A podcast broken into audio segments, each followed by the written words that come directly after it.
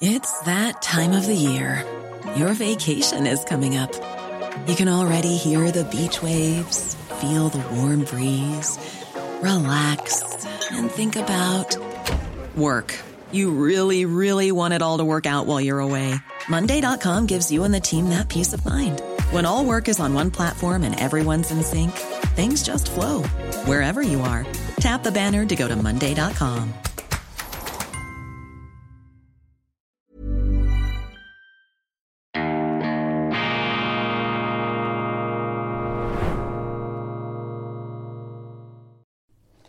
Grüezi miteinander, ganz herzlich willkommen und einen wunderschönen guten Morgen, meine sehr verehrten Damen und Herren, liebe Freunde, vor allem in Deutschland und in Österreich.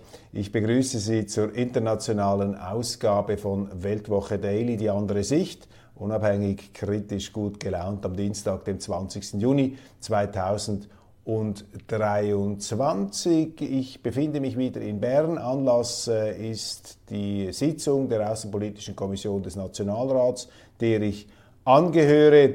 Und das Institut für fortgeschrittene Gegenwartskunde ist bekanntlich hochmobil und auch fähig, in unterschiedlichsten Terrainbedingungen sich zurechtzufinden. Wenn ich einen Blick wagen darf, durchs Fenster, dann sehe ich ein erwachendes Bern, noch liegt ein morgendlicher Schlafschlummer über der Stadt. Ich hoffe, Sie sind gut aufgewacht und ich werde alles daran setzen, Ihnen einen äh, informativen, beschwingten und unterhaltsamen, hoffentlich lehrreichen Einstieg in den Tag zu garantieren. Ich mache diese Deutschland, diese internationale Sendung seit den letzten deutschen Wahlen und das ist für mich eine große Freude und auch eine Herausforderung, dass ich mich da wieder vermehrt mit deutschen Belangen auseinandersetzen kann. Deutschland fasziniert mich seit meiner Kindheit. Ein Teil meiner Verwandtschaft kommt aus Deutschland, Königsberg, Ostpreußen, die Geschichte des Zweiten Weltkriegs. Wie war das möglich, dieses äh, Rätsel, äh, dieser Horrortrip, eine der ganz großen Zivilisationen. Darum geht es ja auch in diesem Buch hier, über das ich bereits gestern gesprochen habe, Helmut Schmidt und ähm, Fritz Stern, unser Jahrhundert, der Historiker und der Staatsmann, der überragende Sozialdemokrat aus Hamburg. Und auch die beiden stellen sich die Frage, wie war das möglich, dass Deutschland in diesen Abgrund hineinstürzen konnte und sie ähm, kommen dann zu allerlei Theorien, die ich gar nicht weiter äh, kommentieren möchte. Ein Aspekt auf jeden Fall besteht darin, dass sie sagen, dass eben die, die staatsbürgerliche Grundausbildung zu wenig ausgeprägt gewesen sei, der Obrigkeitssinn äh, zu heftig ähm, äh, dem gegenüber und dass es generell an moralischen Immunkräften gefehlt habe. Mag alles sein, wer bin ich, um diesen beiden äh, Giganten des 20. Jahrhunderts zu widersprechen, aber ich habe für mich eine etwas andere ähm, Erklärung zurechtgelegt. Ich glaube, das, was wir in Deutschland gesehen haben im letzten Jahrhundert, das ist ähm, das, was passieren kann, wenn Sie in einem Land die Demokratie außer Kraft setzen, wenn Sie dem Staat die ganze Macht geben und wenn Sie sich ausliefern einer bestimmten Regierungsklicke, die dann machen kann, was sie will und durch nichts und niemanden mehr kontrolliert werden kann, außer dann am Schluss durch ihre Feinde, durch die militärischen Gegner, die dieses Regime niederschlagen und äh, letztlich unschädlich machen. Also das Beispiel Deutschlands im 20. Jahrhundert ist für mich weniger eine Geschichte, äh, die sich äh, nur die Deutschen sozusagen äh, Asche aufs Haupt streuend immer wieder vor Augen führen müssen. Natürlich muss man das machen und das macht man auch, das macht man in vielerlei Hinsicht, in vorbildlicher Hinsicht, wie ich meine.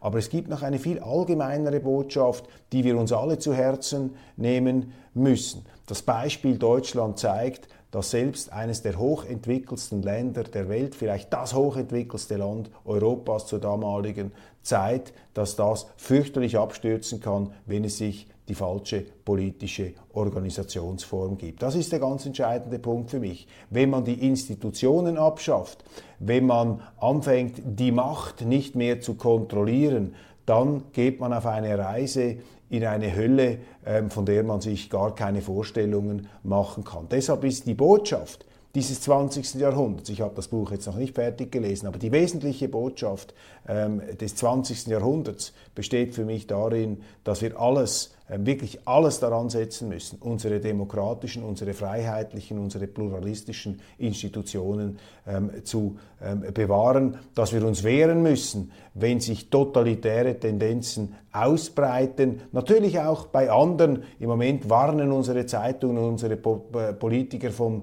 tatsächlichen oder angeblichen Totalitarismus und Autoritarismus der Russen und der Chinesen. Ich mache mir viel mehr Sorgen, meine Damen und Herren, über den Autoritarismus bei uns, über die wachsende Meinungseinfalt, die äh, zunehmende Intoleranz und diese frivole Überheblichkeit, äh, die solche Befunde dann weglächelt und sagt, ja nein, aber hallo, wir sind doch alles intakte, großartige Demokratien, das ist gefährlich, weil man dann eben sein eigenes Immunsystem teilweise ausschaltet. Also Deutschland, die Geschichte Deutschlands im 20. Jahrhundert, nicht einfach nur eine Geschichte, die sich die Deutschen ähm, zu Herzen nehmen müssen, sondern das ist eine Botschaft an die ganze Welt. Wir müssen unsere Institutionen pflegen. Und wer sagt uns, dass wir nicht in, in ähnliche oder noch schlimmere Abgründe hineinstürzen könnten, wenn wir unsere institutionellen Machtschranken auf brechen würden. Das ist hier die ganz entscheidende Erkenntnis.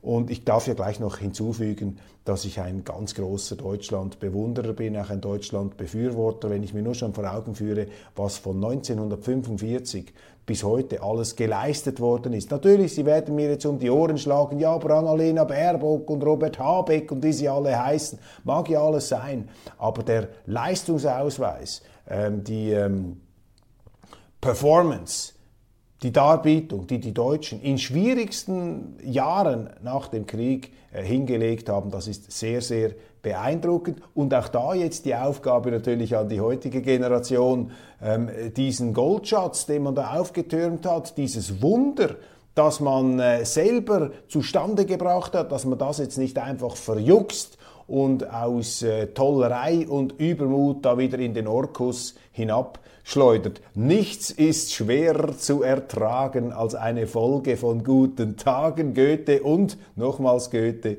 es irrt der Mensch, solange er strebt. Dammsprengung durch die Russen wird plausibler, melden die Zeitungen, hier die neue Zürcher Zeitung in der Schweiz. Klar, es war eine Frage der Zeit. Die Russen haben ja auch Nord Stream selber in die Luft gesprengt und sie haben auch diesen Damm vermutlich selber in die Luft gesprengt, denn äh, es ist natürlich hochgradig rational, einen Damm, den man jederzeit öffnen könnte, selber in die Luft zu sprengen. Ähm, das ist die Theorie, die uns hier angeboten wird. Ähm, verzeihen Sie, meine Damen und Herren, aber ich bin nicht überzeugt. Ich glaube nicht, dass diese äh, Zerstörung des Damms ähm, von den Russen orchestriert worden ist. Ich weiß es auch nicht, bin nicht dabei gewesen, aber es scheint mir etwas abwegig, denn wenn ich einen Damm habe und diesen Damm auch als Kriegsinstrument einsetzen möchte, ja, dann ähm, versuche ihn doch kontrolliert einzusetzen als Kriegsinstrument. Das heißt, ich öffne die Schleusen nach Belieben, wenn mir danach ist oder wenn ich glaube, dass es strategisch erforderlich ist und ich spreng das Ding doch nicht in die Luft und äh, flute damit meine eigenen Stellungen, meine eigenen Abwehrdispositive. Das scheint mir jetzt nicht die ganz rationale Deutung zu sein, aber eben bezeichnend für die einseitige ähm, Sicht, die wir in unseren Medien zu diesem Krieg präsentiert bekommen. das ist sehr, sehr gefährlich. Ich sage nicht, dass die Gegensicht automatisch richtig ist, aber ich sage einfach, dass die Unausgewogenheit in unserer Darlegung, die die Medien aufbereiten, die ist problematisch. Ich habe in diesem Zusammenhang ein Transkript äh, mir machen lassen von, von dem Treffen zwischen Russlands Präsident Wladimir Putin und den Kriegskorrespondenten. Das ist ein ziemlicher Stapel von äh, A4 Seiten und ausführlich. Äh, Putin hat äh, vor ein paar Tagen die russischen Kriegskorrespondenten getroffen, hat sich mit ihnen unterhalten. Ein großer Austausch. Ich habe das noch nicht ähm, bis ins Detail ausgewertet. Ich werde das aber machen und Ihnen in den kommenden Tagen hier immer wieder Exzerpte, Ausschnitte bringen. Aber der allgemeine Eindruck, den ich von diesem Gespräch habe, ähm, widerspricht allem, was unsere Medien über Putin schreiben. Hier tritt nicht ein verrückter, kriegsgurgelnder Wahnsinniger äh, vor die Journalisten, sondern ein hochkontrollierter, rationaler Mann, der übrigens auch kritisch, soweit ich das beurteilen kann, auf den ersten Blick äh, kritisch befragt wird, der sich sehr präzis ausdrückt, äh, der äh, diszipliniert, emotional zurückhaltend, sich da nicht in irgendwelche Wütereien ähm, versteigt, äh, ganz im Unterschied zu ähm, Politikern auf der westlichen Seite. Also Putin macht hier, schlagen Sie mir das um die Ohren, werfen Sie Gegenstände äh, durch, äh, durch Ihren Bildschirm in der Hoffnung, Sie mögen mich treffen. Aber Putin macht auf mich hier einen sehr rationalen, kontrollierten Eindruck und ich empfinde das als tröstlich, weil wenn dort nun ein rasender Verrückter am Ruder wäre im Kreml, ein Choleriker, dann möchte ich mir nicht ausmalen, in welcher Lage wir uns befinden würden. Und das ist nicht eine Aussage, die Putin freispricht von seiner ganzen Verantwortung an dieser Eskalation. Meine Theorie zu diesem Krieg kennen Sie. Ähm, ich ähm, arbeite mich kritisch vor allem auch am westlichen Anteil an dieser Auseinandersetzung ab. Und das ist ein wesentlicher Anteil. Und einfach, dass wir das ausblenden und nicht zur Kenntnis nehmen wollen und stattdessen Feindbilder kultivieren, das macht die Sache damit ja nicht realistischer und wirklichkeitsgetreuer. Also ein sehr interessantes äh, Gespräch hier zwischen dem russischen Präsidenten und seinen Kriegskorrespondenten. Ähm, das ist etwas ganz anderes, das konterkariert, das widerspricht dem, was wir in unseren Breiten zu lesen bekommen. Eben zuletzt die Dammsprengung durch die Russen wird plausibler. Wenn Sie die NZZ lesen, die Neue Zürcher Zeitung, da können Sie Gift darauf nehmen, dass am Schluss immer die Russen ähm, schuld sind, dass immer die Russen die Bösen sind. Man merkt die Absicht und ist verstimmt. It's that time of the year. Your vacation is coming up. You can already hear the beach waves, feel the warm breeze, relax, and think about work. You really, really want it all to work out while you're away. Monday.com gives you and the team that peace of mind. When all work is on one platform and everyone's in sync, things just flow wherever you are. Tap the banner to go to Monday.com. There's never been a faster or easier way to start your weight loss journey than with PlushCare. PlushCare accepts most insurance plans and gives you online access to board-certified physicians who can prescribe FDA-approved weight loss medications like Wigovi and Zepbound for those who qualify. Take charge of your health and speak with a board-certified physician about a weight loss plan that's right for you. Get started today at plushcare.com slash weight loss. That's plushcare.com slash weight loss. plushcare.com slash weight loss. China und USA gehen endlich aufeinander zu. Ich habe das schon angesprochen. Anthony Blinken, der amerikanische Außenminister, bei seinem chinesischen Pendant Wang, glaube ich, heißt er jetzt, äh, begebe ich mich da aufs Glatteis, behaften Sie mich nicht, wie peinlich. Ja, bei den äh, Western kennt man den Namen, aber sobald es dann etwas mehr in Osten geht, ob Yin, Yang oder Wang oder Pang, äh, da wird es dann etwas unscharf, verzeihen Sie meine Damen und Herren, ist auch nicht so wichtig, wer da namentlich nun genau ähm, erwähnt ist. Auf jeden Fall, diese beiden Supermächte, diese Großmächte China und Amerika gehen wieder aufeinander zu. Warum ist das eine gute Nachricht? Bei aller Vorsicht, mit der man sie deuten muss. Es ist natürlich eine gute Nachricht, weil sie das zum Ausdruck bringt, was ich mir insgeheim wünsche, dass eben der überwiegende Trend auf diesem Planeten nicht Kollision, nicht Konfrontation, nicht Krieg ist, sondern Zusammenarbeit. Die zivilisatorische Urkraft des Freihandels überwiegt. Das ist das, was ich hoffe. Das ist das, was ich auch glaube. Ich bin ähm, der Meinung, dass die Menschheit sozusagen eine Art Schwarmintelligenz bildet, abgelagerte Erfahrungen. Und wenn wir in der Geschichte ähm, etwas zurückblenden, dann beobachten wir, dass selten Zivilisationen oder Staaten den gleichen Fehler gemacht haben. Nehmen Sie Europa. Da hat ja jede, äh, jede Monarchie, jede Macht hat ja mal versucht, äh, die Vorherrschaft in Europa zu erlangen. Die Spanier haben es probiert, die Franzosen haben es probiert, zum Schluss haben es dann auch noch die Deutschen probiert. Alle haben sich die blutige Nase äh, geholt. Die, die es dies, die es am besten gemacht haben, das waren die Österreicher, die haben weniger Krieg geführt, dafür haben sie mehr geheiratet.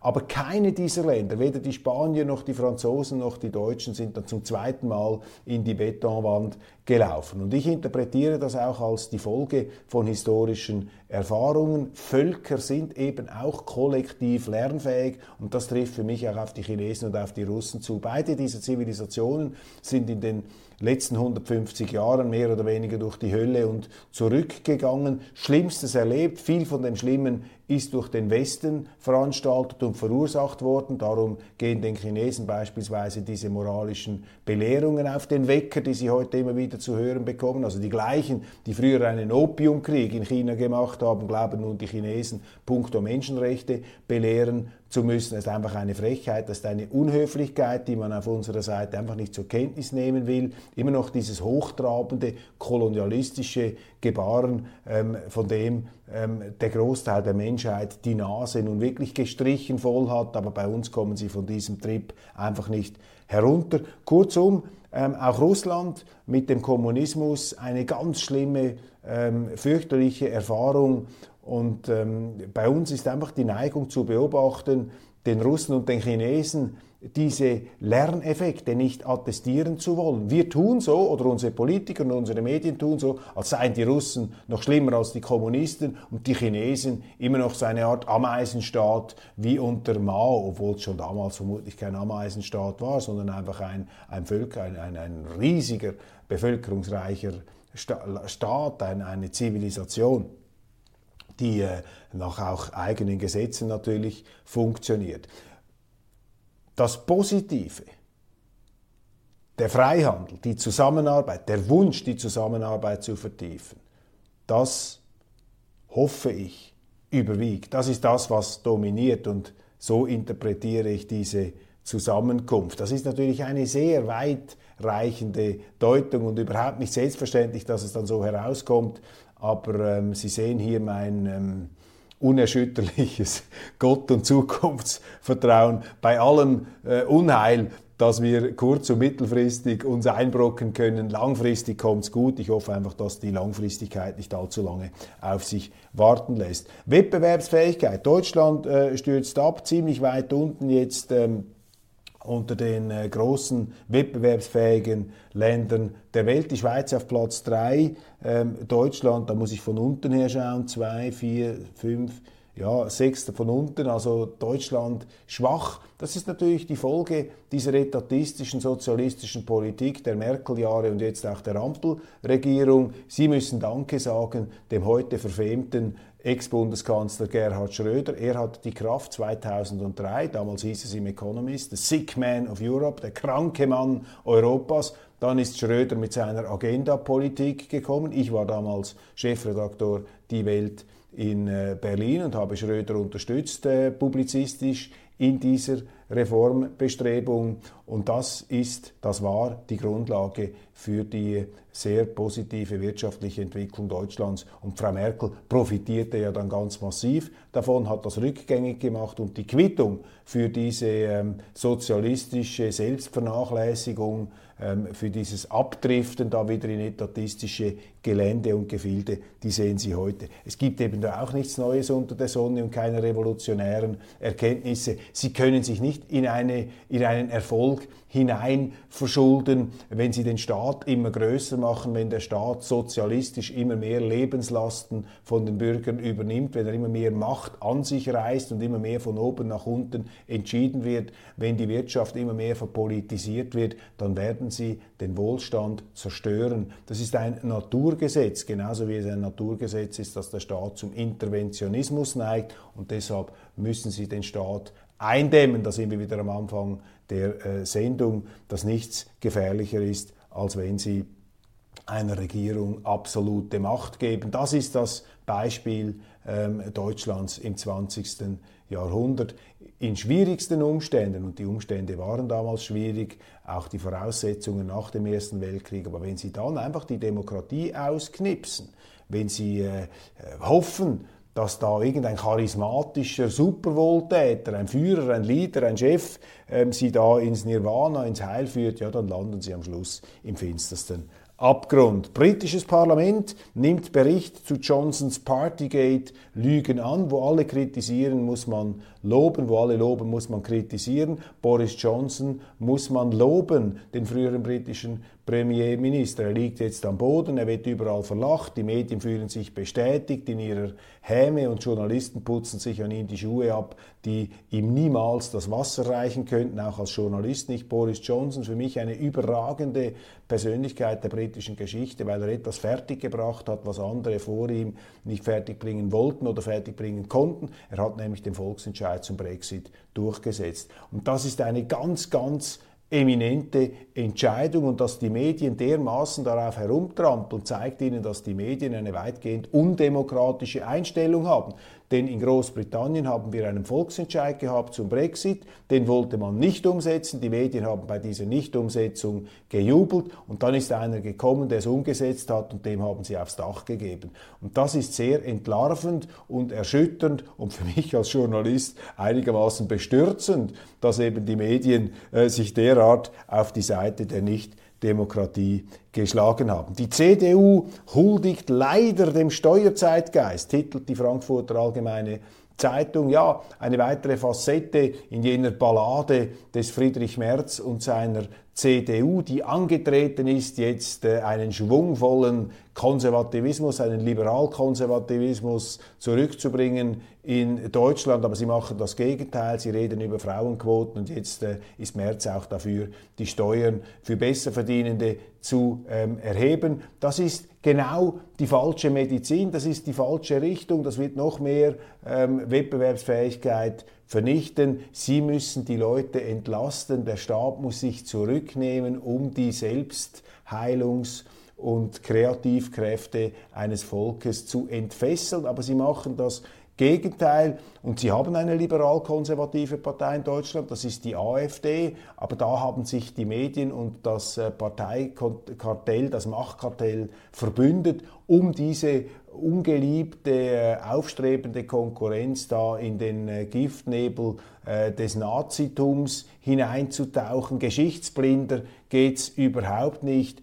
Und äh, auch da, Sie kennen meine Position, ich halte von diesen äh, Gleichsetzungen überhaupt gar nichts. Das ist auch eine Beleidigung für Millionen Deutsche, die dieser AfD äh, die Stimme geben. Und vermutlich wären es noch mehr, äh, wenn sie nach dem ersten Glas Rotwein ehrlich mit sich selber wären die AfD ist äh, nicht zu vergleichen mit dem, was man ihr da immer wieder in die Schuhe äh, schiebt. Das ist dermaßen intellektuell unbedarft, aber dass da die ganze deutsche Medienkavallerie und der Staatsschutz und all diese Institutionen mit galoppieren, ja, auch das ist nichts Neues unter der Sonne. Das ist eine interessante Botschaft. Das zeigt Ihnen nämlich, dass äh, viele Zeitungen da ja, mit der Macht zusammenwirken und eben nicht die Macht, das Machtkartell.